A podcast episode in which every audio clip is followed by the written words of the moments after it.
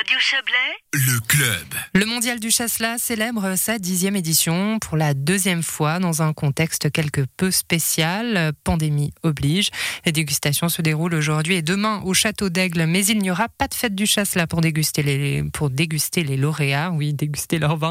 Plusieurs dégustations sont organisées à la place d'ici la fin de l'année. Alexandre Truffert, président du comité, est avec nous pour en parler. Bonjour. Bonjour. 762 vins pour ce- cette édition, c'est un peu moins que d'habitude. Alors c'est surtout un peu plus que l'année passée. On est à une septantaine de vins, un petit peu moins de 10% de plus que l'année passée. C'est moins que les records qu'on a eu effectivement en 2019-2018. Euh, mais dans un contexte assez compliqué, on est quand même très content. Comment on s'explique tout ça? Tout est dû évidemment à la pandémie?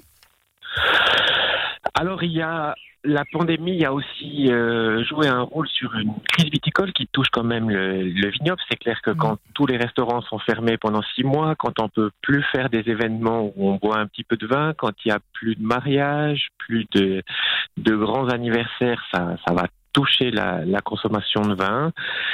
Et puis quand les vins se vendent moins, ça veut dire que les certains producteurs vont, vont dire on va continuer à vendre le vin de l'année passée, on ne va pas encore mettre de nouveaux vins en bouteille, donc c'est évidemment des vins qui n'étant pas mis en bouteille ne peuvent pas être mis au concours. Donc il y a une ça, ça a un, un effet domino qui nous touche, mais qui nous Mhm. touche à la marge parce qu'on a euh, 10% de moins que le record. Donc on est euh, c'est un- c'est c'est une année qui est pas euh, exceptionnelle, mais c'est une année qui est quand même très bonne euh, au vu de la situation. Hmm. Le record, c'était en 2019 avec 867 euh, échantillons. C'est un peu plus de 100 échantillons de plus que cette année.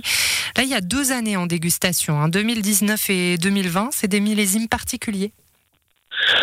Alors, c'est des 2020 est considéré comme un comme un très joli millésime. Euh, c'est un millésime qui est aussi relativement jeune. Donc, quand le vin est mis en bouteille, qui vient d'être mis en bouteille, il a une période qui est un petit peu difficile pendant un mois.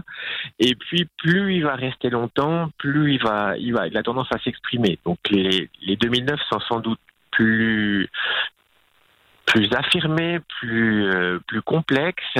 Par contre, on considère que 2009 est une année un petit peu moins intéressante que 2020 ou que 2018, qui est une année euh, très ensoleillée, très généreuse. Mhm. Si on parle plus largement des ambitions du mondial du, Châtel- du Chasselas, euh, le mondial lance deux projets. L'un, euh, d'e-learning de dégustation, l'autre, c'est un projet de recherche, notamment avec l'école de Changin. Vous vous préoccupez un petit peu de l'avis du public, de son lien avec le vin? Alors effectivement, euh, le fait qu'on a eu la pandémie et qu'on n'a pas pu faire la fête du Chasselas nous a poussé à essayer d'offrir quelque chose aux, producteurs et aux consommateurs. Donc il y a eu la plateforme Learning qui permet de faire une formation de, spécialistes du Chasselas, qui est une formation gratuite. Et ensuite il y a eu cette euh, cette recherche euh, qui est faite en, collaboration avec Changin et deux autres écoles, une à Berne, une à Zurich, qui consiste à comprendre quelle est l'image du Chasselas, ce que les gens pensent du Chasselas. Est-ce qu'ils le considèrent comme un vin euh, d'apéro uniquement? Est-ce que c'est un grand vin? Est-ce que c'est un vin qui a qui est un petit peu dépassé?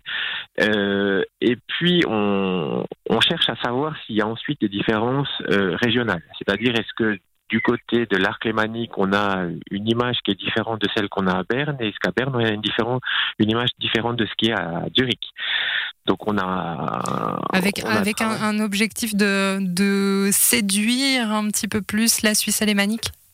Alors avec un objectif de comprendre pourquoi en Suisse alémanique on achète moins de chasselas maintenant qu'il y a 10 ans et on en Mm. achetait moins il y a 10 ans qu'il y a 20 ans.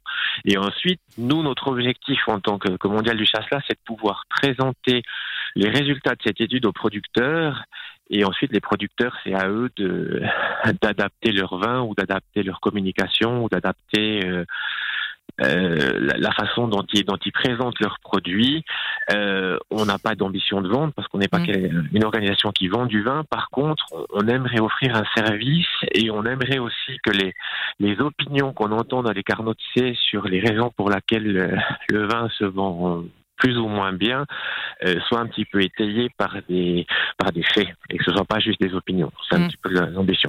Modifier euh, le vin, vous disiez potentiellement, hein, euh, plus que la campagne de communication, ça risque d'irriter un peu le palais des romans peut-être. Alors, euh, pas. On, peut aussi faire plusieurs. Les, gens font plusieurs types de vins. Vous avez un vigneron qui a trois, quatre chasselas. Euh, peut-être qu'il a un chasselas qui est plus adapté au goût alémanique et un chasselas mm. qui est plus adapté au goût roman. Et peut-être que on, est plus dans cette dans ce questionnement-là. Après, euh, c'est une, une, possibilité qu'il y ait un goût roman et qu'il y ait un goût alémanique. Et on, va voir si c'est une réalité. Pour l'instant, ça reste du, de, une conjoncture. Et on aimerait justement savoir s'il y a vraiment une différence entre Berne, Zurich et, et mhm.